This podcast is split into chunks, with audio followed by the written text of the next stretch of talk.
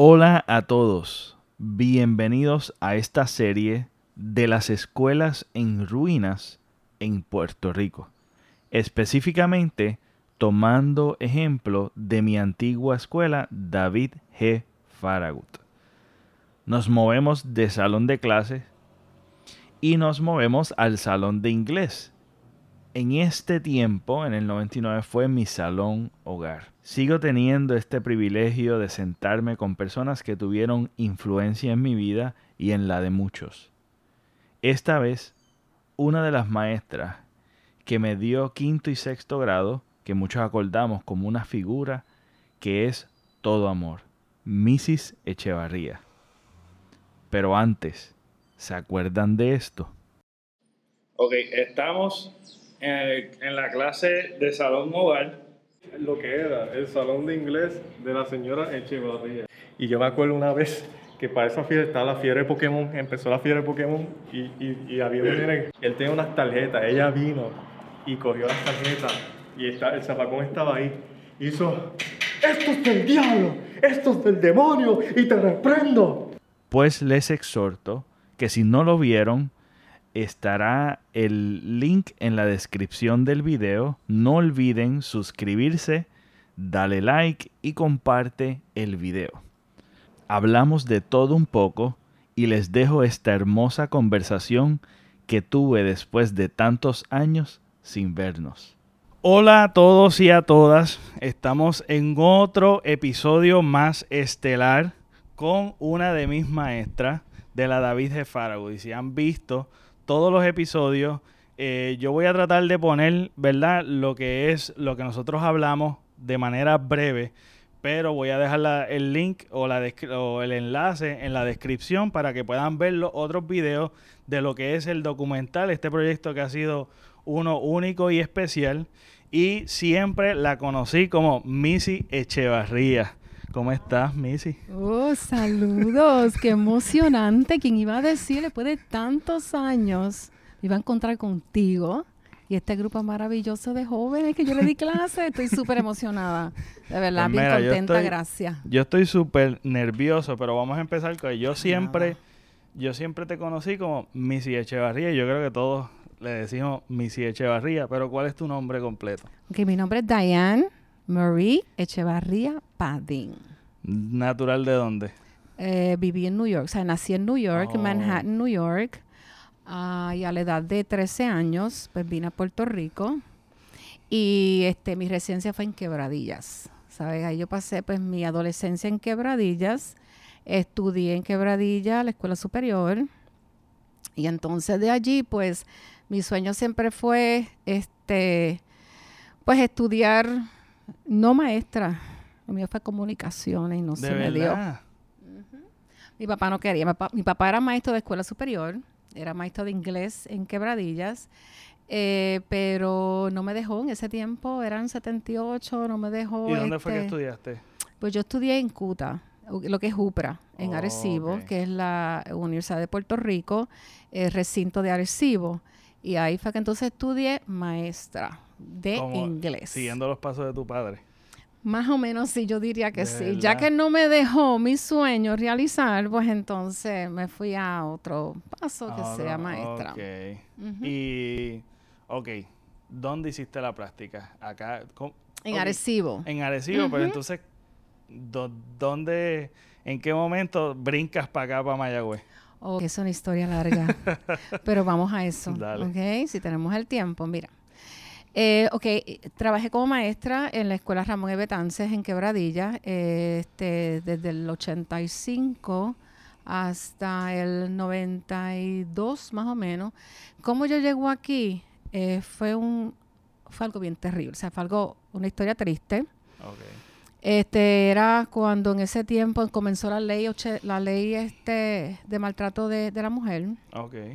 Entonces, este pues yo estaba casada, primer matrimonio, y pues lo- el director regional en ese tiempo eh, de allá de Arecibo y, el, y en Quebradilla este, me dice, mira, te voy a enviar a Mayagüez. Eh, yo, yo no conozco a nadie en Mayagüez, o sea, me van a enviar allá, yo no conozco a nadie. Me dice, pero es para tu protección. Entonces, pues me envían y conocí a un ángel que era la superintendente en ese tiempo, que era Gracia Ruiz de Talavera, a quien yo le agradezco lo que, bueno, todo lo que ella hizo por mí sin conocerme a mí. Entonces, pues el superintendente de Quebradillas habló con ella y me envía. Entonces, cuando ella ve que yo estuve trabajando seis años en Quebradilla, que hice una buena labor, ella dice, pues yo la quiero. Trabajé en Mayagüez, comencé a trabajar en lo que era el segundo unidad Mani, que ahora tiene otro nombre. Oh, en el maní. Ujú. De allí, ella me dice, trabajé solamente medio semestre y me dice, mira, tengo una plaza para ti en la escuela de David G. Farragut. Me dice, esa escuela para mí es la mejor escuela, es mi niña, o sea, es, es mi bebé. Así que te voy a enviar ahí. Y ya sabes, yo, yo sé que vas a hacer una buena labor. Y yo llego entonces en el 1992 a la escuela David G. Farragut. brutal, Qué brutal. Y pues me encantó. Tengo, bueno, tantas experiencias, Sí. así es que... Y me trajiste un álbum de, de fotos que yo Ah. jamás y nunca pensé tener fotos que yo salgo, porque verdad en ese tiempo, ahora mismo vivimos un tiempo en el cual tenemos cámaras por en un bolsillo, tenemos cámaras en todos lados y es bien común y ya aún los niños tienen este ese chip en, en la mente de que cuando van a sacar una foto se tienen poses, nosotros en ese tiempo ver una cámara es extraño.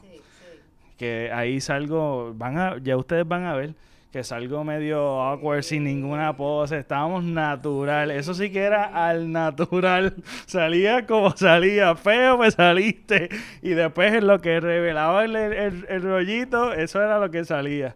Este, mi pregunta va, ¿qué especial tiene la Farago? Tan, Ok, te cuento. Para mí, pues después yo trabajé posteriormente, que después yo te cuento, en otras escuelas, pero el tiempo que yo trabajé allí fue, como yo le dije, en el 1992 hasta el 2003. ¿Qué especial tiene la escuela de Virgen Farragut? O tenía en ese tiempo, le digo, era la mejor escuela que había. Yo creo que desde, desde Aguadilla a Ponce, esa es la mejor escuela, es la mejor escuela. Este, yo recuerdo que los estudiantes que iban allí eran seleccionados, escogidos, tenían que tener buenas notas. Eh, los padres luchaban para que sus, sus hijos estudiaran en esa escuela. Este, los maestros eran clase A, este, nos llevábamos todos bien, los estudiantes eran bien buenos. Siempre había uno que otro, pero de ellos aprendimos, o sea, aprendemos de todo, porque dime tú, hace falta estudiantes Claro. de todas clases porque uno aprende y uno los llega a querer, como si fueran hijos de uno, porque son tantos los años. Este, pues yo di clase de inglés a quinto y sexto. Y este sí, tú fuiste mi maestra de salón de salón hogar. De salón siempre hogar. recuerdo eso. Y siempre tengo muy buenos recuerdos. Ay, menos mal. Este, y una de las cosas que yo hablé contigo, eh, pero quiero mencionarlo y vale la mención, es el hecho de que siempre comenzabas con una reflexión. A Eso es lo que vamos. Okay. Se supone que yo empezara la Sí, entrevista con la se lo- reflexión. pero pues salió lo que Pero salió. Ok. son cosas que pasan, son Sí. cositas que pasan. Pues yo traje una, Ajá. este, uso lentes ahora, ¿sabes? Para la lectura. Ok, esta reflexión era, eh, es de este filósofo famoso mayagüezano, Eugenio María de Hosto. Este, él decía, eh, antes que nada, el maestro debe ser educador de la conciencia infantil y juvenil. Más que nada, la escuela es un fundamento de moral. A lo que vamos con esto. O sea, antes que nada, el maestro es bien importante. A veces este, aprendí mucho luego de que, pues, que decidí que no quería ser maestra, pero ni modo, decidí pues ser maestra.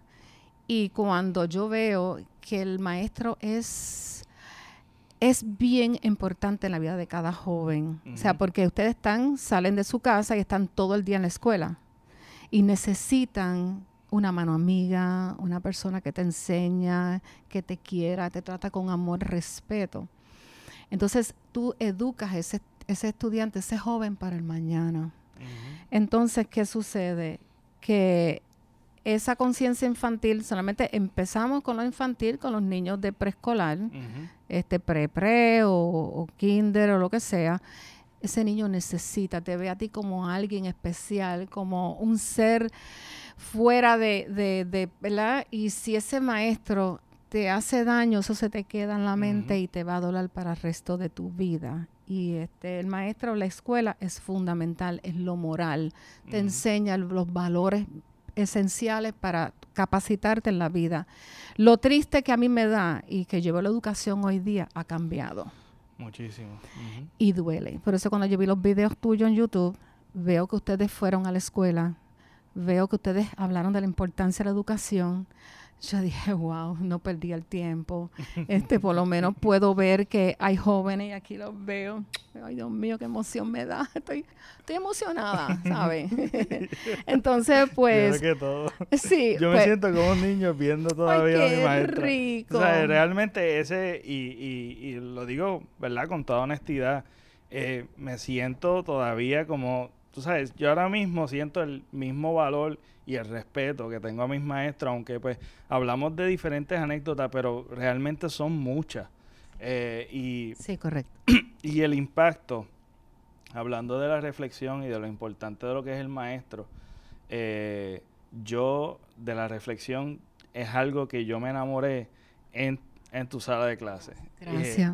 Eh, y hay una reflexión que todavía llevo y lo quiero mencionar, quiero hacer mención de eso.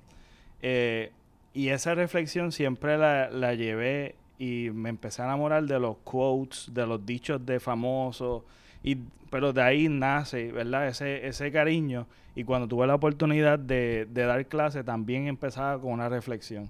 Y siempre la persona, el, tú sabes, la, la, primera maestra que siempre me viene en mi mente eres tú, wow. por la reflexión que dice así. No le digas al problema, no, no le digas a Dios que tienes un gran problema. Dile al gran problema que tienes un gran Dios. Wow. Eh, eso yo me lo llevé tanto que yo, yo no tengo un background cristiano ni nada, pero de alguna manera u otra tuvo su impacto y lo llevé. Y eso me hizo reflexionar.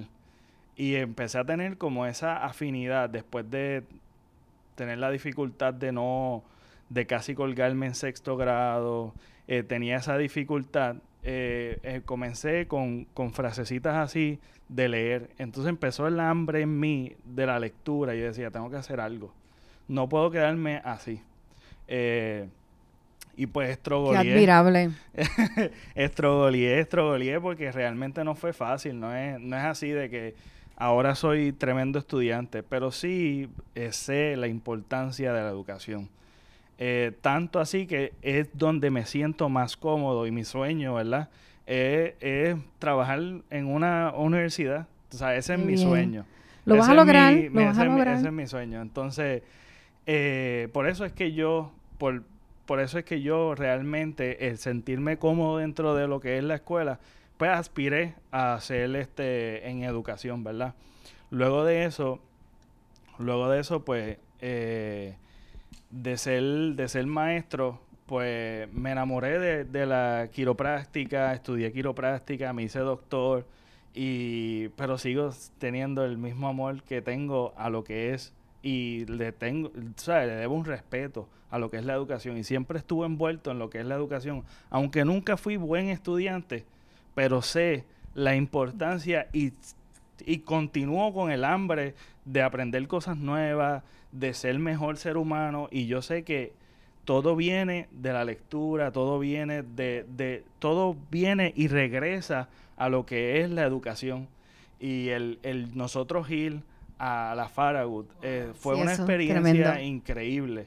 O sea, no eh, es algo que, que el impacto que ustedes tuvieron en nosotros fue súper positivo. Y el ver el cambio de, de la educación, de cómo nosotros como país, y yo digo en conglomerado, porque realmente nosotros eh, de manera pasiva también permitimos que cerraran todas estas escuelas, permitimos malos gobiernos que nos gobernaran, etcétera, etcétera. Y todo viene, y todo viene, yo digo que la espina dorsal de una sociedad es la educación. Y tanto que ahora mismo hace falta, estamos eh, eh, como sin, sin norte, estamos sin norte. Y que nos hayan robado eso y a los niños, de verdad que me duele. Duele en el, perdona que te eh, interrumpa, ¿verdad? Este, yo digo que mientras estemos respirando, nunca es tarde para aprender, ¿sabes? Y este, yo he visto historias de ancianitas de 70, 80 años eh, que siguen estudiando, siguen aprendiendo. Hay gente que se graduó de 80 y pico de años, no hace mucho en la Inter, hace dos años atrás. Un, señor que se graduó de, tenía 82 años, se graduó de la universidad. O sea, nunca es tarde. Eh, lo triste de esto es que muchos de nosotros maestros nos tiramos a la calle cuando hubo los cierres de escuela. Pero tenemos una, una junta control fiscal eso es lo triste. Eh, lo que dijiste ahorita, estoy de acuerdo contigo, los malos gobiernos. Ambos, ambos partidos, ¿sabes? Ambos partidos, aquí no, no defiendo ni uno ni al otro. Ambos nos llevaron al desastre a la cual nos tenemos ahora. Entonces, lo más triste es que la educación eh, ha sufrido y ha sido tan devastador ver lo que está sucediendo.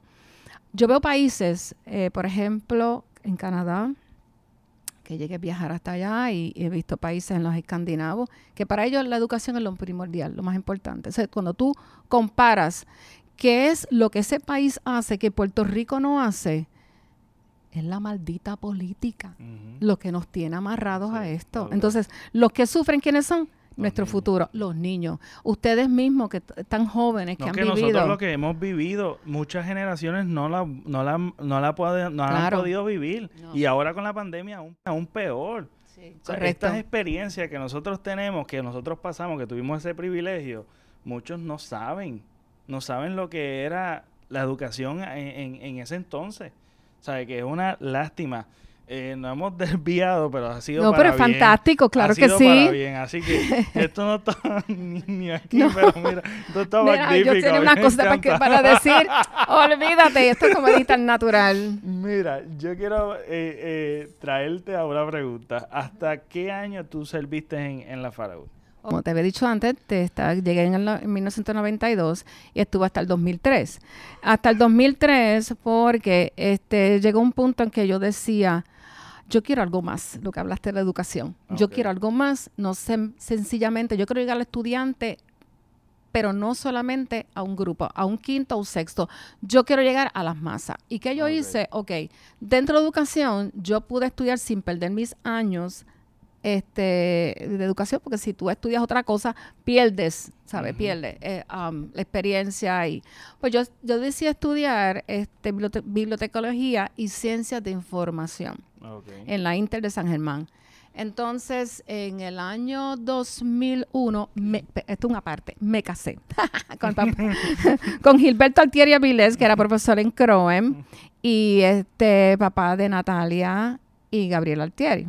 Eh, te hicieron con él y yo le di clase a ellos dos. Entonces, pues en el año 2002 decido entonces estudiar bibliotecología.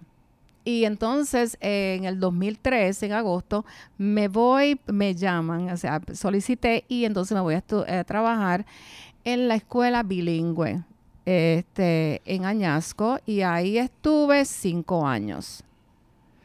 Entonces, lo que me mataba a mí, mi amor, eran los tapones en la mañana. Ay, Dios, como yo venía, yo vivo cerca del mall, yo venía con todos esos tapones tañasco. Por las mañanas, que eso era devastador, eso era horrible, ¿ok? Llegó un punto yo, cinco años no puedo. Entonces, yo en ese tiempo tenía una Montero que era estándar entonces, cloche, freno, cloche, freno, todo el tiempo. Ya yo tenía, ya, ya las piernas, yo decía, ay, no puedo más. Entonces solicito para hormigueros.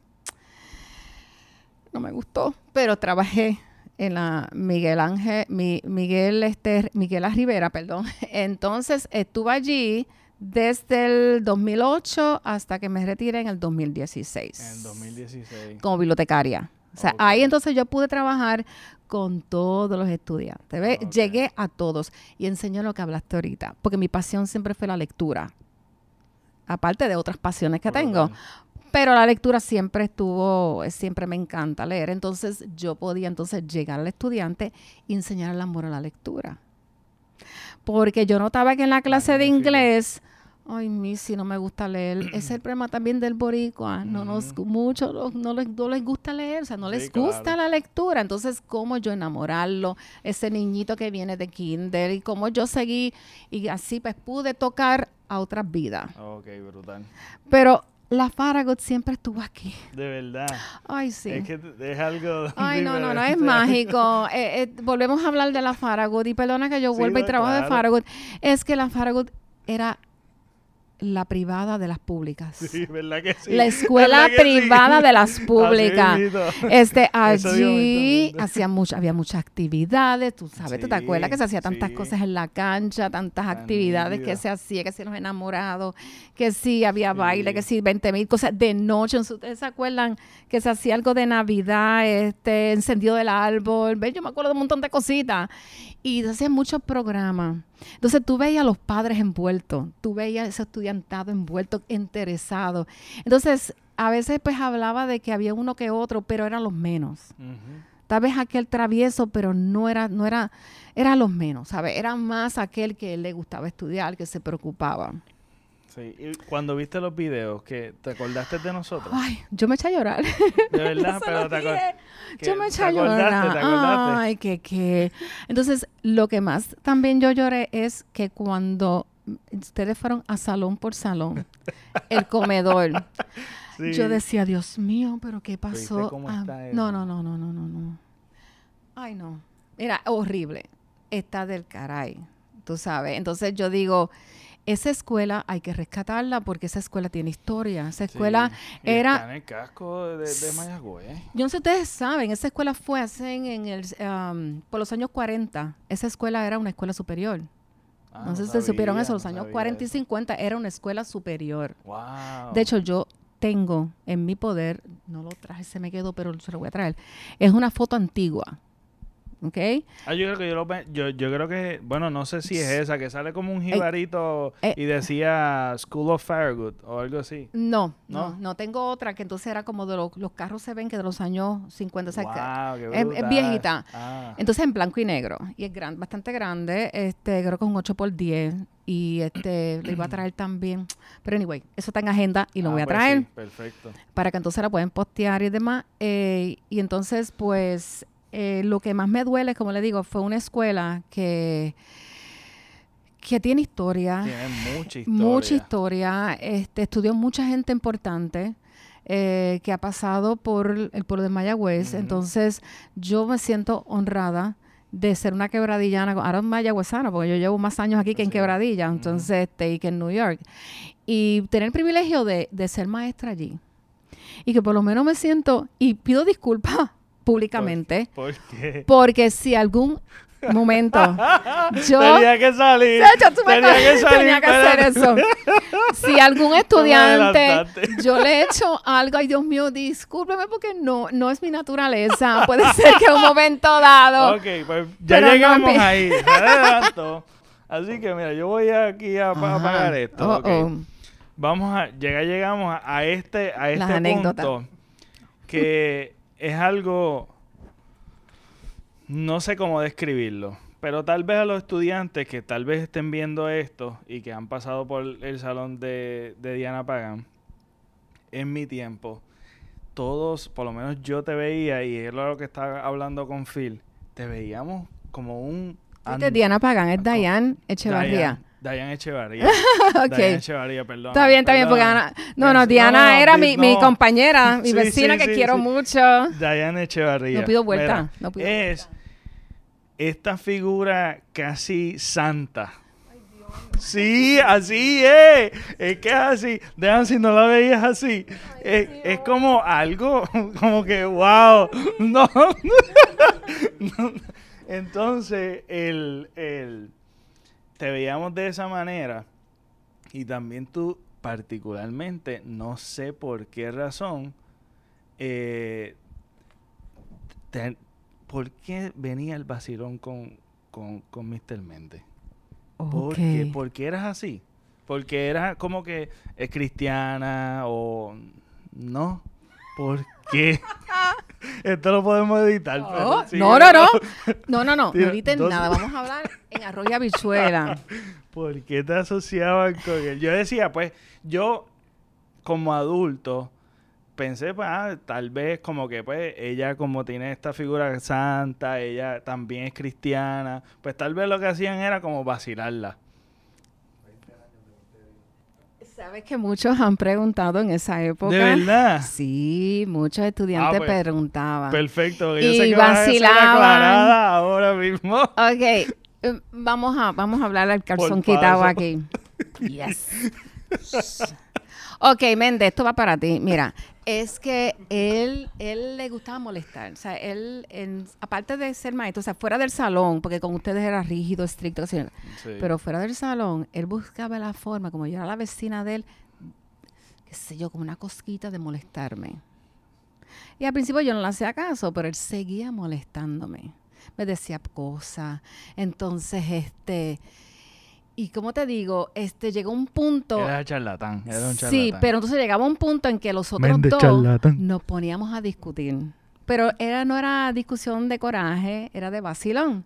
¿Ustedes se acuerdan que él escribía en los, en los las reglas? Ajá. En las reglas que a veces daba, escribía Ajá. el bebé o el bebesote o cosas así. Yo le robé uno en casa está. Yo se lo quité De en una yarda. ah, que en traerlo, casa está, yo te lo voy a traer. traerlo. Dice bebesote. Es más, yo creo que yo saqué una foto, te lo voy a enviar. Entonces yo les robé esa yarda porque yo tenía temor de que él, como él, siempre buscaba reglas a la oficina, escribía el bebé y, y lo ponía encima del, del anaquel de la pizarra. Yo le dije, este yo se lo voy a... Porque él me hacía maldades a mí y yo lo hacía a él. Ah. Y yo le robé la yarda. Él estuvo buscando, todavía es la hora, él no sabe. Méndez sabe que la yarda la tengo yo. Y te lo voy a llevar, no se preocupe, que yo se lo voy a traer aquí. Esa fui yo, el misterio fui yo. Pues siempre nos molestábamos uno al otro. Ah, ok. Había, había días que yo no llegaba de buen humor por situaciones que pasaban y cuando él viene con esos vacilones, a mí me daba coraje. Ay, chicos, yo no estoy para vacilón hoy. Déjame quieta. Y ahí es que fue mi error. Porque entonces más me molestaba, más me bully, fastidiaba, más me bully. jorobaba. J con J mayúscula. Ok. Pero seguimos así, buenos compañeros.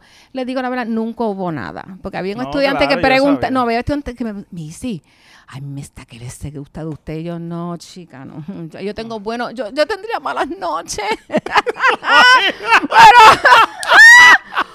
mm, mm. no, no, no. Este Méndez, te quiero mucho, pero de lejos. ¿tú ¿Sabes? Te quiero un montón. No, no. No, no, no. Lo quiero un montón. De hecho, la esposa de. Olga, Gilfucci, Sí. trabajaba en el comedor allá en Croen. O sea, que mi esposo y ella eran compañeros de trabajo también. Este, pues nada, era un vacilón, todo era un vacilón. Todo que, como yo siempre era alegre, las demás maestras eran más serias. Pues sentía como esa confianza de molestarme, de, de... Yo creo que era como desahogo también porque la escuela a veces era fuerte, era tedioso, el trabajar, que a veces queríamos como vacilar, conversar y no se podía tan rígido. Pues entonces eh, buscamos esa manera para suavizar la situación, suavizar el, el día a día del trabajo. Sí, Yo creo sí. que era eso. Pero realmente, pues, lo aprecio Ah, mucho, de corazón. Sí. No, no hay coraje. A veces me da, me- no, yo hacía que me daba coraje. De pero nada, pero no, pero no, pero no, todo chévere. Y ok, ya hablamos de Ese eso. misterio. Ya- de ese misterio ya está aclarado. Pero tengo las reglas guardadas. eso, eso yo quiero ver. Mira, hay otra cosa que en el hay un comentario que hizo eh, Allers, ¿cómo se Tania Allers, Tania, ¿verdad? Tania, que ella decía, ella escribió en el comentario y lo voy a parafrasear porque no lo tengo aquí. Pero ella dijo, ah, yo me acuerdo de la maestra que nos enseñaba los símbolos diabólicos. ok. de simbología diabólica. Les cuento también. Yo tuve un momento dado de mi vida, un momento dado en ese momento. Este, estaba como buscando, eh, ¿cómo le puedo decir? No religión, sino como una fe, este, como un cristianismo, algo así vamos a ponerle por Sí, ese sí, estilo. claro. Y este fui brevemente a una iglesia, y no voy a mencionarla aquí, ¿verdad? Por respeto. Una iglesia pentecostal bien estricta, bien. Entonces, ellos presentaban varios símbolos que yo recuerdo.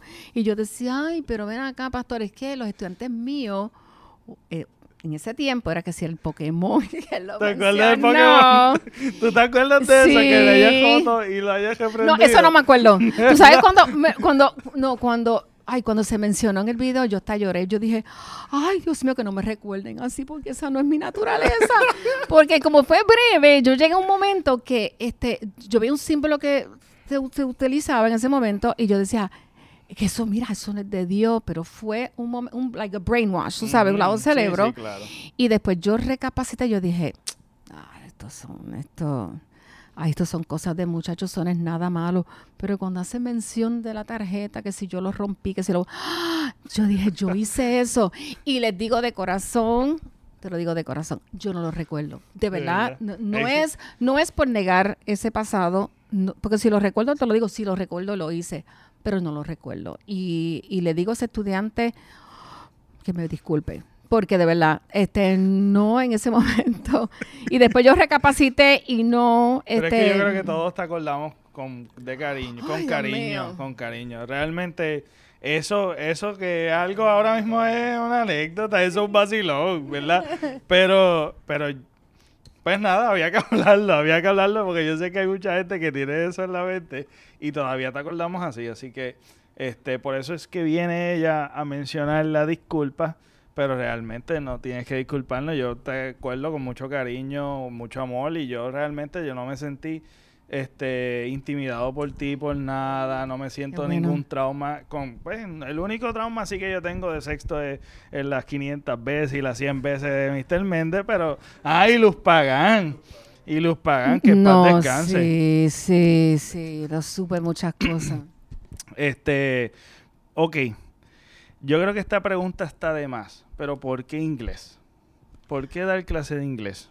Yo sé, está de Por- más porque naciste allá, dominabas el inglés, la necesidad que en el, in- en el bilingüe, pero eh, ¿realmente te, apase- te apasionaba enseñar lengua? Porque noté que en ese tiempo había, había pocos maestros de inglés. Pero bueno, y que supieran pronunciar correctamente como pues yo nací y estuve hasta los 13 años viviendo en Manhattan, New York. Pues mi primer idioma era el inglés y todavía todos los libros que yo leo, casi todos son en inglés. Ok. Entonces todavía yo, mis programas de televisión, casi todo lo veo en inglés también. Entonces pues decidí, ya que papi, que mi sueño siempre fue, como le dije, estudiar comunicación y papi no quería, yo quería estudiar, yo dije, tengo que buscar otra cosa que sí me va a gustar y que puedo entonces, y ahí sí que entonces yo decido ser maestra de inglés. Y entonces sí me gustó mucho. Y pues eh, básicamente eso. Ese, eso, ese sí, es el sí. background de, de por qué el inglés. Este, ok, ¿qué significa para ti o el tú poder ver a tus estudiantes que de alguna manera u otra tuviste esa influencia, eh, ese impacto positivo que yo estoy seguro que todos, todos te acuerdan con mucho amor y mucho cariño y que de alguna manera u otra aportaste, ¿verdad? Su vida profesional hoy día. ¿Cómo se siente eso como tú como maestra? No sé si la palabra está correcta. Wow, ¿cómo yo describo eso? Es una emoción. Es algo que estoy aquí, por lo menos con tres de mis alumnos, y te digo que es emocionante. Estoy súper contenta porque a veces en la calle estoy en la calle y me dicen, o Dayan, porque me pueden decir Dayan, ¿sabes? Dayan, ¿cómo estás, Echevarría? Y yo, voy a aclarar también, hay estudiantes que a veces ni los reconozco, porque han cambiado, Sí. han cambiado muchísimo y este yo debo, llevo dando clases uh, en, lo- en los 80, Ujú. o sea, y veo estudiantes que ya tienen cana, ya tienen hijos do- adolescentes, o sea, ya están, wow, entonces yo digo, y me emociona cuando ellos me ven en la calle, que ellos me besan, me abrazan, y mí sí me acuerdo de esto, me acuerdo de aquello, lo otro, y es... Yo cuéntame, sigue contándome porque es algo que, que es, como yo te dije ahorita, es un espejo de cómo ustedes me vieron a mí, porque yo estoy parada en, la, en, el, en, el, en el aula, en el sala de clase. Entonces está el grupo mirándome a mí. Yo los veo a ustedes. Yo no sé que pueden pensar y como son, a veces yo tenía 20, 15, 20, 30 en un salón, a veces yo no sé lo que ellos me, me ven a mí, me miran y que ellos pueden pensar de mí negativo o positivamente. Pero cuando veo el feedback, o sea, que puedo ver de que ellos vienen donde mí y maestra, me acuerdo de esto, esto estoy haciendo, tengo, este es mi esposo, estos son mis hijos, esto es esto, Missy, y estás bien, dónde vives, qué haces, es emocionante. Eh, Entonces, a veces estoy con mi esposo y cuando, él- cuando ellos se van, me salen mis lágrimas y yo digo, ay, es emocionante. De verdad que cogí una buena profesión, una excelente profesión, donde me siento contenta, me siento honrada. Y dije que no iba a llorar, soy una llorona, pero este, estoy agradecida de que me haya Yo invitado aquí. Estoy agradecido que tú estés aquí, es un honor. Y espero que no sea la última vez. No, no, no, no va a ser la última. Este, este, eh, yo también me siento agradecido. Este,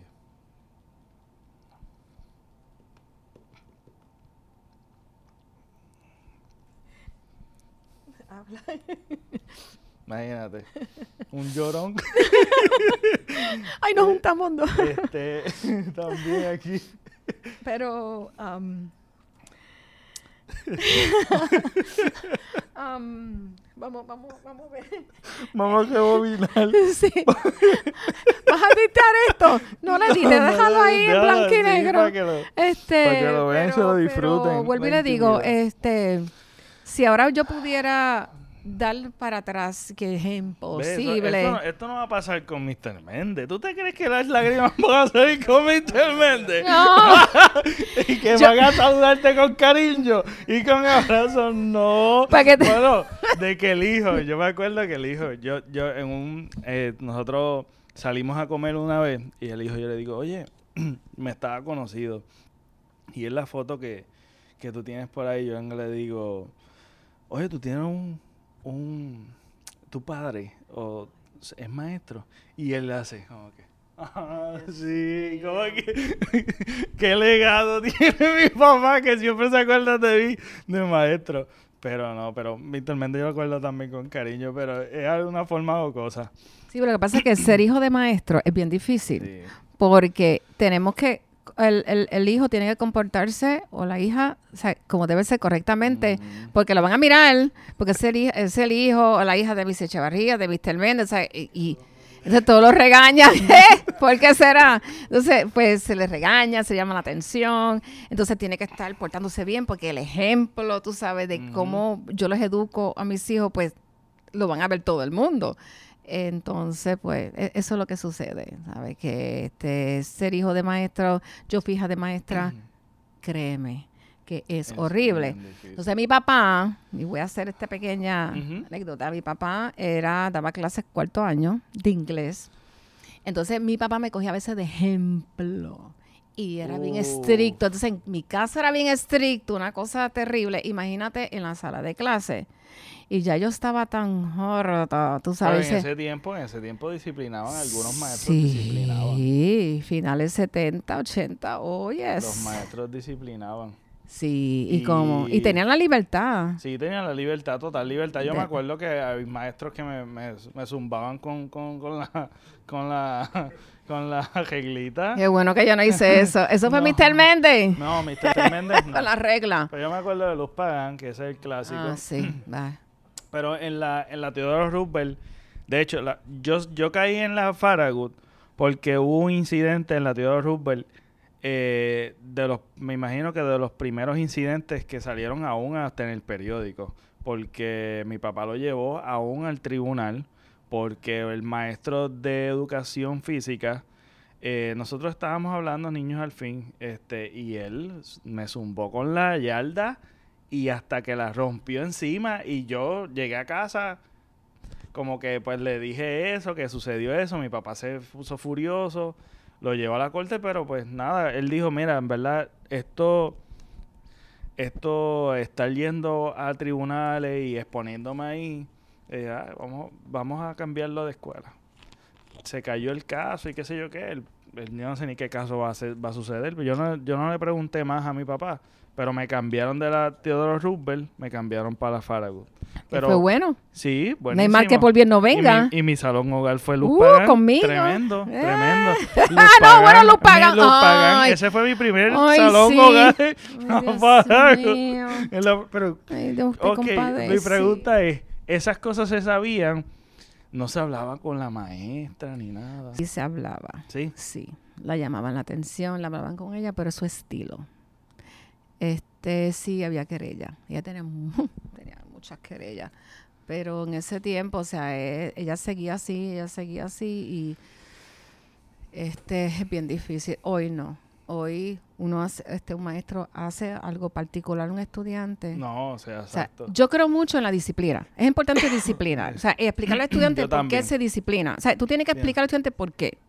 Pero tú venir y mira, muchas veces cogían esta sortija así, te la ponían al revés Y le plácate, metían un cocotazo. O si no, lo que me está hablando ahorita, coger la oreja, virársela, sí. el pelo, este, Bueno, yo en séptimo, y te acuerdas de Nancy, en séptimo, que nos hacían el papo. Había un maestro en séptimo de inglés que te cogía y decía, ah, te voy a hacer el papo. Él era el famoso por el papo. Él te cogía con el papo, le decían. Te voy a hacer el papo. Sí, el papo, yo no sé ni qué significa ahora mismo. Pero mira, el papo le cogía al estudiante con la uña y se te cogía con la oreja y te hacía así. Y te hacía así, pero bien duro. Y los nenes hacían ay no. con un dolor no. terrible. Y eso era, y eso en séptimo, que eso estamos hablando del 2000. O sea que estamos en maestro de inglés. Yo creo que ese es el último. No, no, no era malo, pero era este. Yo creo que fue el último que yo sentí de que disciplinaba físicamente. O sea, había algún contacto físico. Este, tú viviste esa transición. ¿Qué fue lo que cambió realmente eh, en la disciplina y cómo surgió esto de, de este cambio de y cómo tú cómo viste el impacto del desempeño de los estudiantes en la en la sala de Ok, el, el Departamento de Educación nos daba talleres a los maestros. Ok. ¿ok? Porque eran tantas las querellas que habían a nivel isla de tantos este, maestros, porque según hay maestros buenos, también hay papas podridas, porque la verdad yo lo voy a decir, o sea, Ujú. no voy a tapar el cielo con la mano. Y entonces, pues esto trajo unas situaciones, pero el maltrato no viene, el maltrato viene desde, yo creo que desde el siglo XIX, cuando empezaba la escuela, comenzando el siglo XX. Entonces, pues eh, nos dieron talleres a los maestros, nos- muchos talleres, este, de cómo disciplinar, porque había muchas formas de disciplinar al estudiante. Tú sabes, y cómo tú hablarle, y cómo este, explicarle a ellos. O sea, hay, ma- hay maneras. Este, y no tienes que llegar al contacto físico. Es igual como en el hogar, los padres. Este, yo siempre he creído, yo con mis hijos no lo hice, en el sentido de que sí, yo les castigaba, pero yo venía con una correa como me hacía papá a mí, yo no lo hacía. Y estudiante que yo disciplinaba, tampoco yo venía con una regla, o XY o lo que sea. Hay maneras. Hay maneras de hablar al estudiante. El estudiante te escucha. Hay momentos que son rebeldes, porque hay que ver de la casa qué le sucede de la Mm, casa. También, sí, O sea, hay- muchas veces es desde el seno del hogar. No hay una contestación simple para esto. Mira, yo supe muchas historias en la Faragut. Yo supe muchas historias donde muchos estudiantes venían donde mí y, y, y le doy gracias a Dios que por eso yo tuve esa, esa, había momentos que a la hora de almuerzo yo me quedaba en la sala de clase. Este, y ellos venían donde mi maestra, ¿puedo entrar? Pues, Sí, entonces ellos, muchos de ellos me contaban sus historias, sus historias de qué les pasó en su casa, situaciones que hubo. Entonces hay que ver por qué el estudiante es como es. O sea, hay que ver lo- el bagaje de cómo se eh, en el hogar, el seno del hogar hay muchas situaciones que muchas veces no se habla, ¿sabes? Es, es, eso no se habla, eso es tabú. Pues entonces ahí fue que aprendimos, El Departamento de Educación, como te dije al principio, pues dar talleres y enseñar al maestro, o sea, explicar al maestro cómo se disciplina a un estudiante correctamente, como se debe. Brutal. Y el, el poder que le quitaron al maestro tuvo un, un real impacto. O sea, que tú ves como que ahora no hay tanta disciplina. No. El maestro tiene las manos atadas. Este, cualquier cosa, si tú llamas la atención al Por eso, estudiante, eso es por nada, por llamar la llevar. atención. Eh, venía el papá o la mamá a la sala de clase a amenazarte. este, a decirte cosas. Yo, fíjate, yo te voy a contar una anécdota, ya que me estás diciendo esto. Este, entonces te amenazaba. Entonces tú tienes las manos atadas. Entonces te decían, ¿por qué mi, mi nene? ¿Por qué mi nene sacó F? ¿Por qué mi nene sacó esto? Mi nene es esto, mi nene tiene que sacar tal nota. Entonces yo digo, pero es que tu nene, mira, tiene unos rezagos, unas situaciones. Ayúdame mamá en la casa. O sea, yo te voy a dar unas asignaciones y unos trabajos. Ayúdame que el nene en tu casa, porque para eso son las asignaciones. O sea, las asignaciones son para una continuidad en el hogar. ¿Ves? Entonces, ¿qué pasa? Que el nene venía el otro día no traía las asignaciones, no traía nada. Entonces, ¿cómo va a aprender lo que yo acabo de enseñar ese día particular? Ok, yo tuve una situación la cual estaba fuera de, fue con una, una, niña, fue con una niña, este, yo diría que eso fue como para el, ay, no recuerdo bien porque no esperaba esa pregunta, así que yo sé que fue como para el 96, creo, era una niña, este, yo sé que era una muchacha grande, y yo lo que puedo recordar, que llegó esta señora, una señora grande, este, ella vivía en uno de los residenciales, y se me para la puerta del salón. Yo no fui la perla maestra que tuvo la situación con la estudiante, pero ella vino, se para en la puerta y me empieza a insultar de malas palabras. Yo estoy dando clase. Yo, yo me fui al escritorio, me acuerdo que fui a buscar algo, porque fue de la puerta, mi, yo tenía el escritorio pegada a la puerta. Ustedes se acuerdan de eso, no sé. A veces yo la cambiaba para diferencitos, pero yo tenía, las ventanas estaban atrás y la escritorio aquí, ella se para la puerta y me dice, tú eres la maestra que estoy buscando y empieza a hablarme, pero unas flores, unas palabras. Entonces yo me quedé así y yo digo, ¿quién es tu hija? O sea, porque yo nunca la había visto en la escuela, o sea, tampoco ella fue a preguntar cómo está. Cuando ella me dice el nombre del estudiante, yo le dije, es que ella no está aquí ahora. Yo no sé de qué usted, yo no sé de qué usted me está hablando, pero vamos a hacer algo, señora. Déjame llamar a la directora y yo, en ese momento yo no tenía, yo busqué a quién yo mando, o sea, no un maestro que pasó, para por lo menos sacar a esa señora de ahí, porque me estaba, yo, ella me venía como a, tocar, a darme. Y yo recuerdo que mandé un estudiante, no recuerdo ahora en el momento, pero vino una trabajadora social. Este, Mildred, vino ella y habló con la madre, la llevó y no era conmigo, a mí está que era con Eh, pero vino por alguna razón, no sé, a insultarme a mí. Este, que fue pues un caso aislado porque yo nunca tuve problemas, gracias a Dios hasta ahora, con ningún papá. ¿Sabes? Si había alguna situación, malentendido, una, un examen, dialogábamos porque para eso había unas horas que tenían que ellos ir, en la hora del, de, ¿cómo es? De, que el padre podía ir a, la escuela para hablar con el maestro. Ok. Entonces, eh, para ir cerrando. Tan rápido.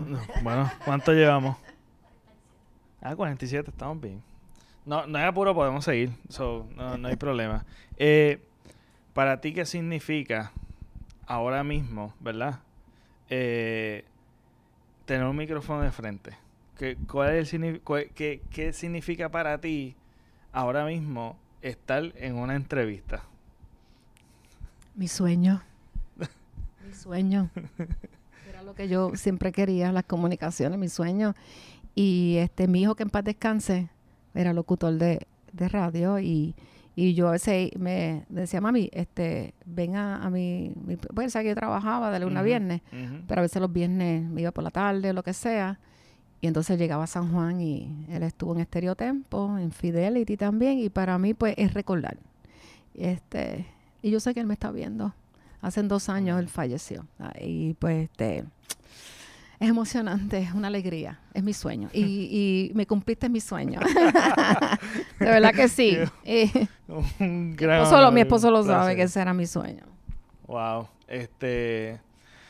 Diana, Diane. Diane. Pero yo no sé por qué te digo Diana Echevarría. Yo no sé por qué yo digo así. It's, Diane. Diane, Diane.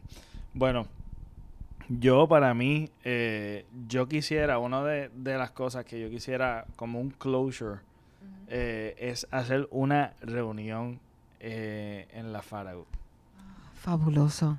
Cuenta este, conmigo. Entonces, eso es lo que quería como que también hacer, porque Méndez también lo, mencionó. Y hay algunos estudiantes que inmediatamente me solicitaron por Facebook y como que conectamos. Este, y quisiera como que de alguna manera u otra. Eh, no sé si yo voy a hacer algo este fin de semana, lo más seguro, con Méndez, de ir al salón e ir a la escuela. Estoy tratando de coordinar eso, pero yo quisiera como que nos reunamos todos en la, en la escuela y compartir. Este, eso está allí abandonado, pero podemos ir temprano. Yo fui un domingo de resurrección a grabar y yo no esperaba, yo no iba a sacar nada. Esto era como para mí y me identifico mucho contigo, que tú siempre guardas muchos recuerdos y pues yo tengo montones de videos que yo hago, montones de fotos que yo tengo que solamente es por recuerdos. Me encanta guardar eso. Este y nada, eso me gustaría que, no sé si no pueden, no me pueden ayudar en eso, porque yo sé que ustedes tienen un montón de gente que, que estudió en la Farago y todavía tienen contacto. Este, él, este, Phil tuvo un sueño con Diana Pagán, la de sexto.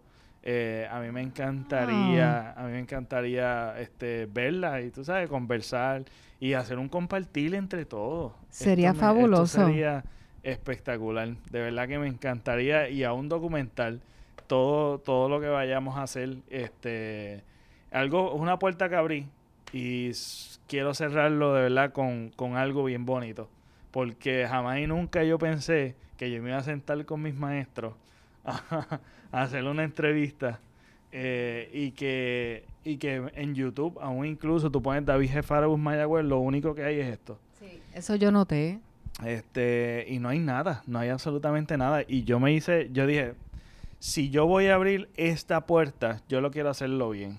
Y, y pues lo, las personas que son close conmigo, eh, yo les comenté y me tardé un montón en hacer todo lo que hice porque lo quería hacerlo bien.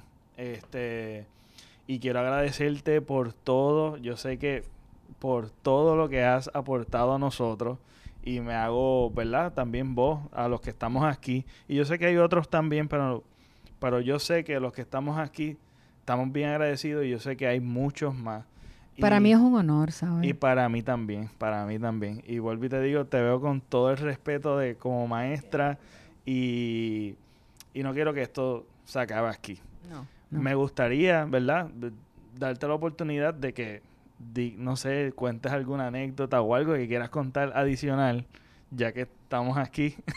ok, te hago la pregunta. Eh, ahora voy a decir que te voy a hacer la pregunta. sí, sí.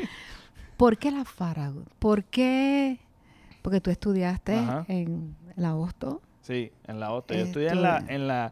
Yo estudié, mira, ¿Por qué la Faragut? Bueno, terminaste la pregunta, perdóname que te interrumpí. No, no, no. ¿Por qué la Faragut? Pues mira. O sea, que te, interesaste. Sí, lo que pasa es que de la intermedia, que es la Manuela Barreto, lo único que yo me acuerdo es sobrevivir. Era sobrevivir. Eso era...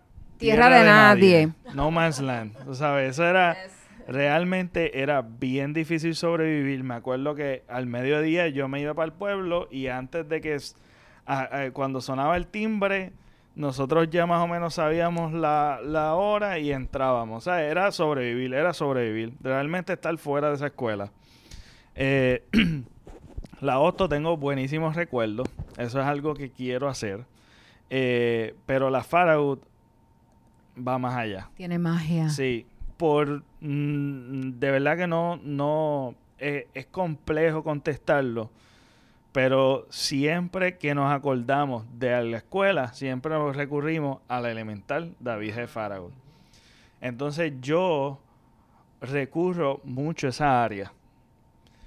Verla de esa manera. Y cuando yo estudiaba en Estados Unidos y regresaba a veces de vacaciones y veía la Hosto y la Faragut era decepcionante. Era bien triste ver cómo cerraron eso.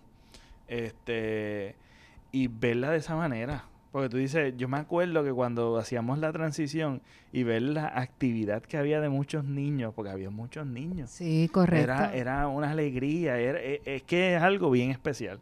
Y pues nada, nosotros siempre hablábamos de, de, los vacilones con Méndez, contigo, este, de, los traumas oscuros que, que conocemos otros que, que también pasaron por Luz Pagán que yo creo que es la más recurrente. También está, ¿cómo se llama? De, este, mi- Mrs. Martín, de estudio. Ah, sí, Ella era- bien buena. sí, de era cuarto buena. grado, ¿verdad? De cuarto grado, sí. Sí, eh, y nada, pues son cosas que llevamos bien brutal y así hicimos tantas amistades que todavía tenemos algunos en Facebook. Pero hay mención de otro. Y Mr. Amaro, ¿dónde lo van a dejar? Ah, Mr. Amaro. ¿Se acuerdan lo que les hacía a usted? Sí. Párese allí en la esquina, ¿te acuerdas? De espalda. y yo, por favor, no haga. En mi salón, cuando él daba arte, por favor, no haga eso. Ese no ha hecho nada. Me- me- ay, Dios. Ah, no, eso era un.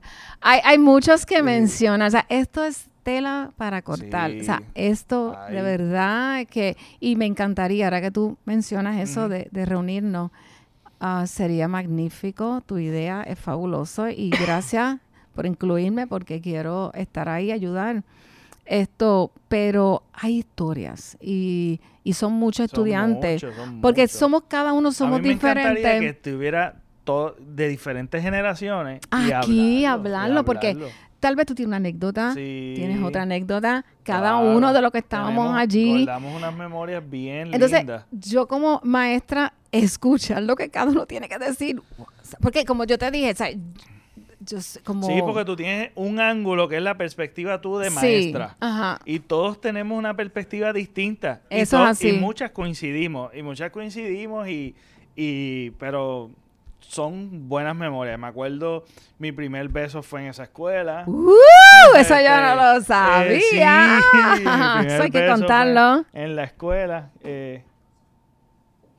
Ah, no, eso fue, yo creo que fue el esto. Pero está grabando, está. ¿Está esa colora también? Ah, pues está bien. Pues eh, mi primer beso fue allí.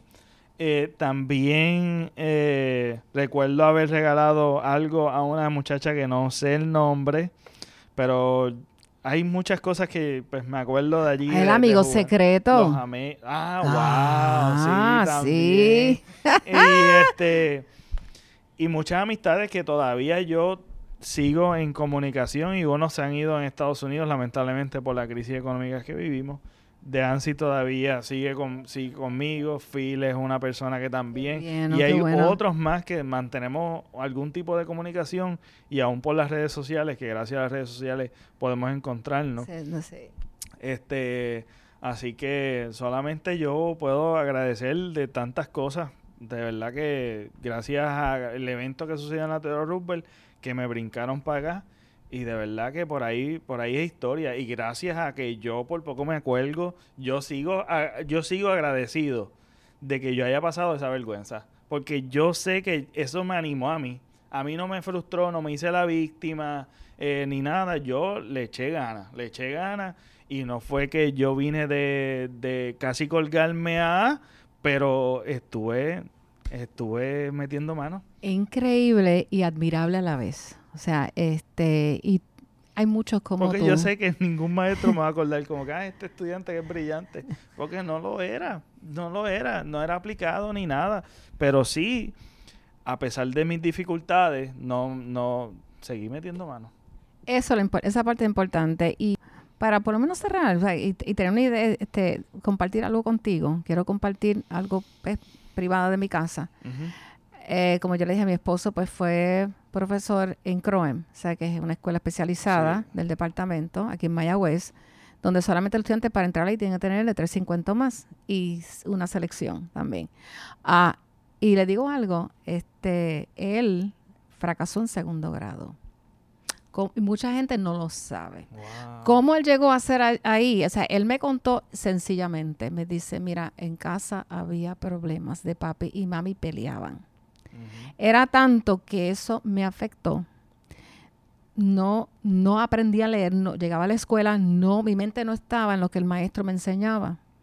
Y él me cuenta de una tía que yo la quiero muchísimo, ya tiene 94 años, y ella se lo llevó para San Juan y le enseñó a leer y lo ayudó.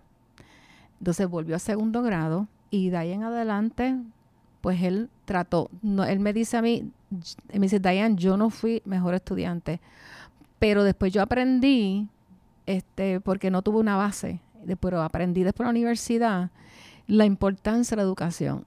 Y yo, eh, una vez yo le conté a mis estudiantes esto y no me creían. Dice, pero ¿cómo va a ser dar clase aquí? Que solamente los profesores que están aquí, o sea, son doctorales.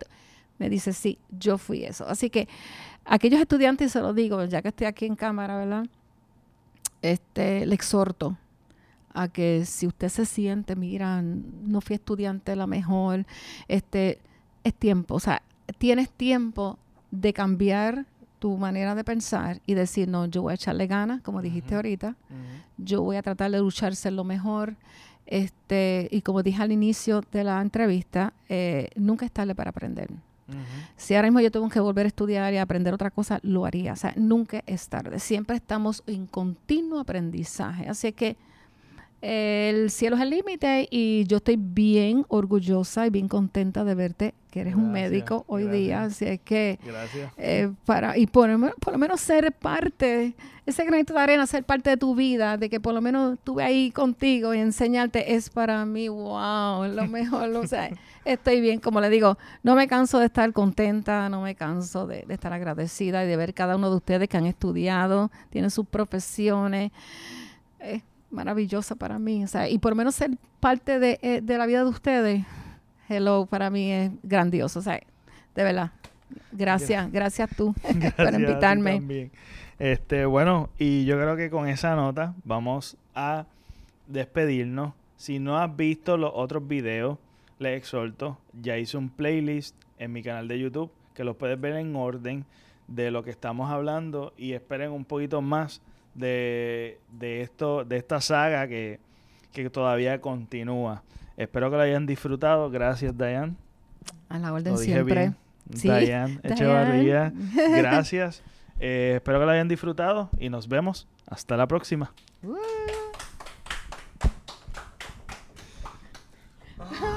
¿Cómo estuvo eso?